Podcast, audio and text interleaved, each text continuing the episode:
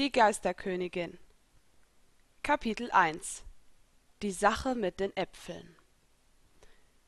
Königreich Fiore, Stadt Magnolia. Sogar ein harmloser Auftrag kann zu einer gefährlichen Falle werden, doch in der Gilde Fairy Tale ist man eine Familie. Eine Familie, die aufeinander aufpasst und denen hilft, die ihren Schutz brauchen, und jene besiegt, die sich ihnen mit Gewalt in den Weg stellen. Es ist doch so, oder? Es war ein wunderschöner Herbsttag in Fiore. Der Himmel war blau, und um mich herum präsentierten sich die Bäume bereits in den schönsten Farben. Rot, Gelb, Orange und Grün leuchteten mir die Blätter entgegen, und ich seufzte zufrieden. Ich liebte es wirklich, spazieren zu gehen. Keine einzige Wolke war am Horizont zu entdecken. Der Wind streichelte meine blonden Haare und ließ einiges Blattmaterial von den zahlreichen Baumkronen des Waldes umherwirbeln. Wenn da nicht die Gewitterwolken herbeigezogen wären, welche eine typische Begleiterscheinung von Elsa Titania waren, wenn sie wütend war. Unwohl versuchte ich meinen Blick nach vorne auf den von Blättern bedeckten Boden zu richten, was mir jedoch nichts brachte, da meine Begleiterin nun zu sprechen anfing. Wie können Sie es wagen? Erst einen Auftrag annehmen und dann einfach nicht wiederkommen? Wegen Ihnen konnte ich mein Stück Erdbeerkuchen nicht mehr zu Ende essen. Ich werde Sie. Grrr. Ich blieb stehen und sortierte sämtliche Sätze, die ich aussprechen wollte, aber besser nicht sollte, bevor ich mich zu der Rothaarigen herumdrehte. Elsa, jetzt hör mir mal gut zu. Du hast recht. Es ist schon seltsam, dass Natze und Gray gemeinsam zu einem Auftrag aufgebrochen sind und ich wurde barsch unterbrochen. Und vor allem, was für ein Auftrag? Weißt du, ich finde es ja sehr ehrenwert, dass man den Bauern bei der Apfelernte der schwebenden Äpfel hilft als Magier. Aber das ist doch keine Aufgabe für einen talentierten Eismagier wie Gray und einem Dragonslayer wie Natsu. Ich bitte dich, da steckt mehr dahinter. Und jetzt?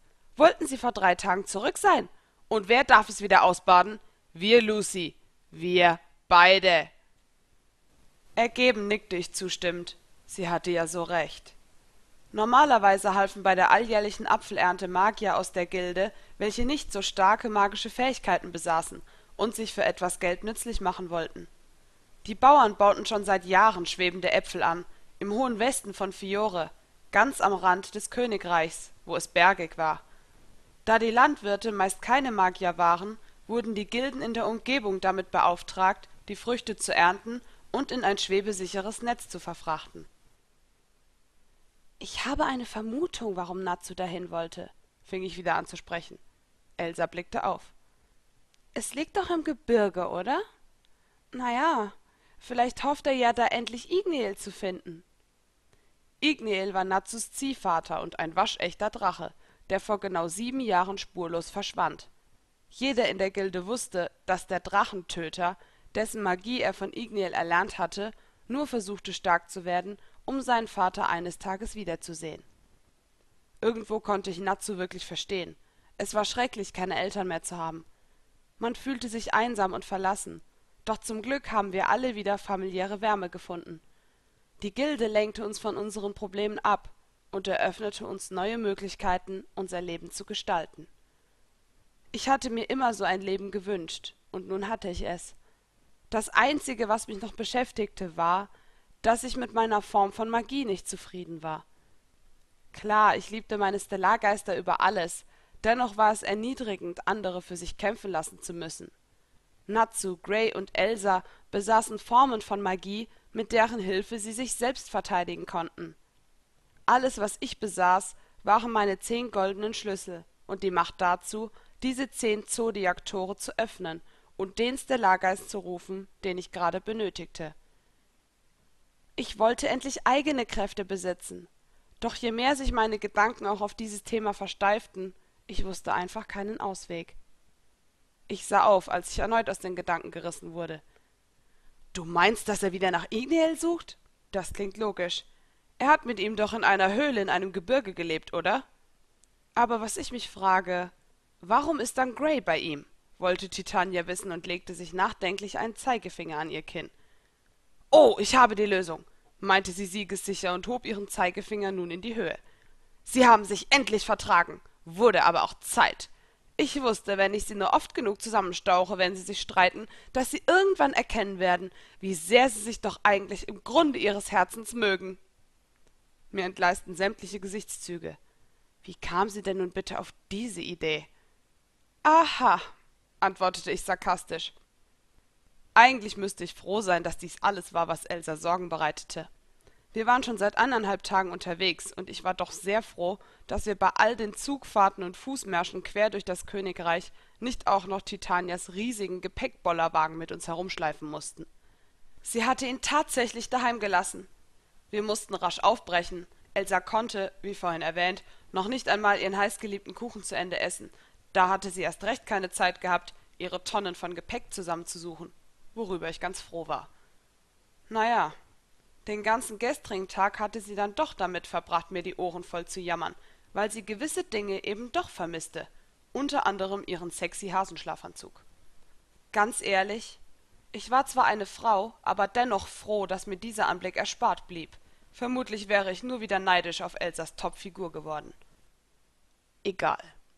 Heute waren wir immerhin bei der Diskussion angekommen, warum ausgerechnet Gray zusammen mit Natsu einen Auftrag angenommen hatte. Ich musste zugeben, das, was Elsa da gerade von sich gegeben hatte, war eindeutig eine Wunschvorstellung, die alles andere werden konnte, nur keine wahre Gegebenheit. Vielleicht, sagte ich sanfter, ich wollte meine Reisegefährtin keineswegs wieder erzürnen.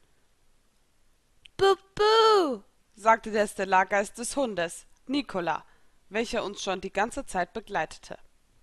Mein Haustier gab gerne seine Kommentare zu gewissen sinnlosen Diskussionen ab, nur leider konnte ihn keiner verstehen, da man sein Puh zu jeder Zeit anders interpretieren konnte. Lass uns weitergehen, schlug ich vor, und Elsa nickte, nachdem ich ein Lächeln auf ihren Lippen ausmachen konnte. Wie schön. Immerhin war sie wieder etwas besserer Stimmung.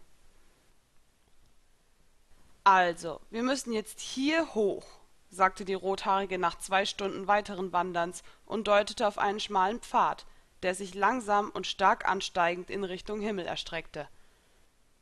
Da müssen wir hoch? fragte ich gequält, und nach einem weiteren Blick auf die Karte nickte Elsa grimmig. Los geht's! Ich will diese beiden verprügeln, dass sie sich so viel Zeit mit dem Äpfelpflücken gelassen haben, dass der Master uns hinterhergeschickt hat. Wetten? Die beiden sitzen faul im Gras und essen Äpfel? Ich sah ihr skeptisch hinterher, als sie eilig den felsigen Aufstieg wagte. Diesen Enthusiasmus wollte ich haben. Ich machte mir mehr Sorgen, dass den beiden etwas passiert war. Nein, das war nicht wahr. Auch Elsa machte sich Sorgen, doch sie zeigte es nicht offenkundig. Es war nur selten, dass sie ihre Gefühle offenbarte. Dies geschah meist in Kampfhandlungen. Wenn ihre Freunde in Gefahr waren, kämpfte sie, und zwar wie eine Löwin.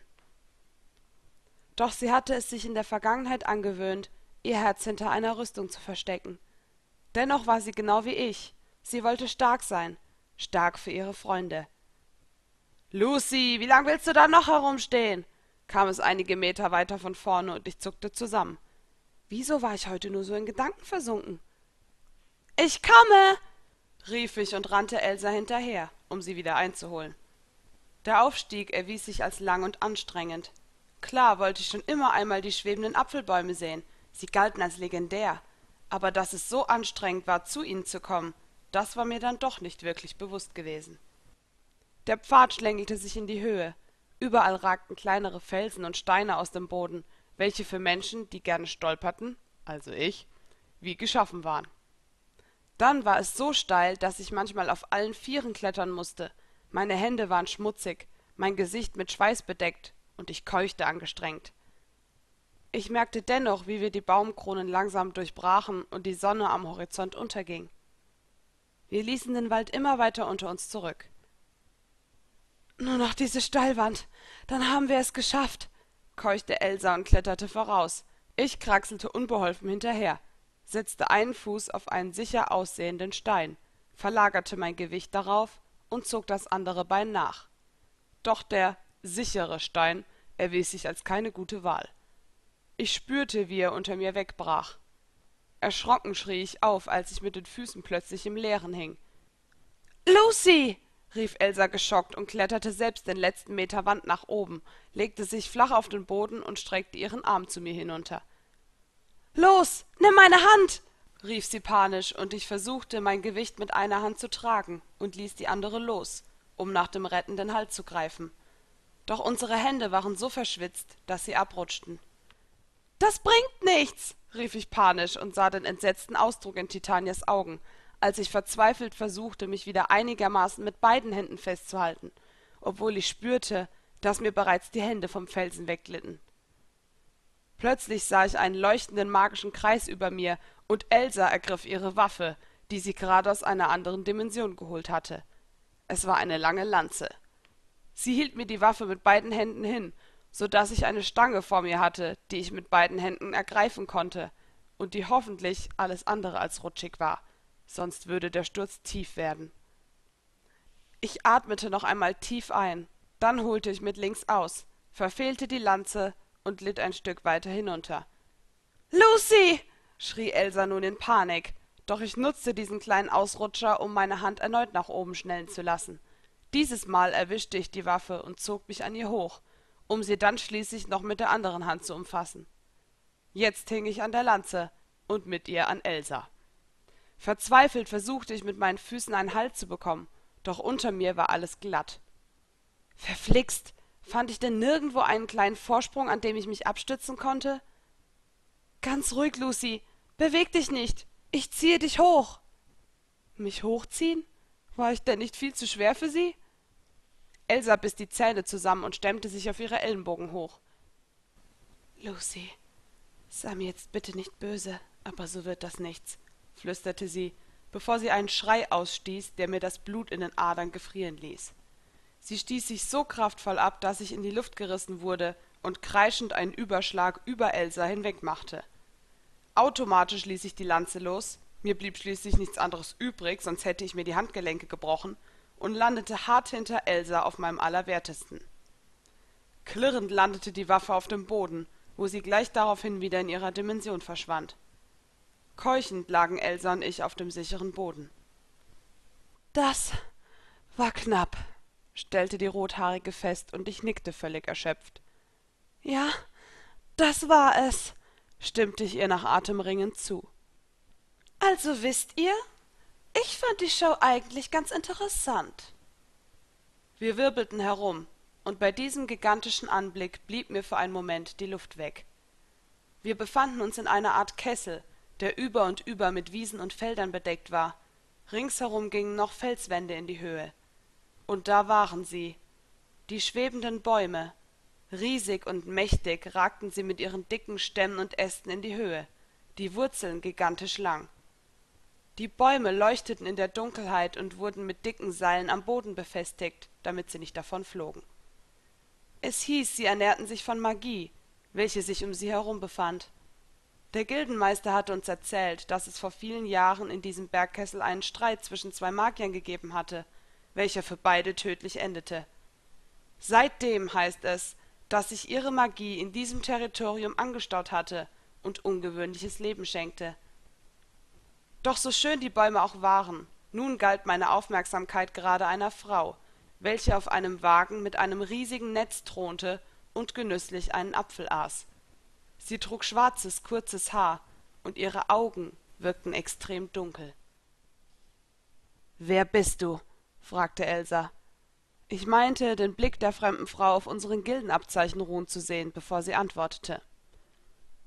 Ich glaube, die interessantere Frage lautet doch wohl eher, was wir mit euren Freunden getan haben, oder etwa nicht. Titanias Gesichtsausdruck verwandelte sich von einem misstrauischen in einen ziemlich furchterregenden. Sie verengte ihre Augen, und ich hatte für einen Moment das Gefühl, dass sich ihre Pupillen vor lauter Wut weiteten. Was hast du mit Natze und Gray angestellt? fragte sie zähnefletschend und ging in Verteidigungsstellung. Ich richtete mich langsam auf und sah mich unauffällig um konnte jedoch niemanden entdecken. Allerdings war es bereits zu dunkel, um besonders viel erkennen zu können. Die Frage ist falsch formuliert. Sie wäre richtig, wenn du sie folgendermaßen formuliert hättest. Was habt ihr mit ihnen angestellt? Aus den Schatten heraus traten breitschultrige, dunkle Gestalten. Ich schnappte entsetzt nach Luft. Zahlenmäßig waren uns die Feinde überlegen. Ich schätzte ihre Anzahl auf weit über dreißig. Eigentlich dachten wir ja, dass Fairytale mit mehr Leuten anrücken würde, wo wir doch schon extra diese blaue Katze losgeschickt haben. Aber ihr zwei genügt auch. Also, nehmen wir sie uns vor. Die Frau spuckte das letzte Stück Apfel aus und grinste, als sie näher trat. Da ihr vorhin unbedingt wissen wolltet, wer wir sind, bin ich mal so nett und gebe euch einen Einblick. Mit diesen Worten zog sie ihr schwarzes Lederoberteil ein wenig herunter und entblößte ihr Gildenabzeichen. Es war ein schwarzer Dolch und sie trug ihn direkt über dem Herzen. Elsa schnappte neben mir entsetzt nach Luft und auch ich begriff. Dies war die schwarze Gilde Dead End, die im benachbarten Königreich durch seine unzähligen Morde schon für viel Wirbel gesorgt hatte. Es waren sogar Gerüchte im Umlauf, dass der König von ihnen gestürzt wurde und sie die Kontrolle über die Staatsgewalt in ihrer Hand hatten. Ich schluckte schwer. Wir hatten keine Chance. Niemals. Nicht zu zweit. Wir waren beide erschöpft von dem anstrengenden Aufstieg, hatten keine Kraft mehr zu kämpfen. Wer hätte aber auch gedacht, dass wir in eine Falle tappen würden? Die Angst lähmte meine Sinne. Die Angst um. Was ist mit Natze und Gray passiert? schrie ich nun hinaus. Ich spürte, wie mir vor lauter Verzweiflung bereits die Tränen in die Augen stiegen und ich anfing zu schluchzen.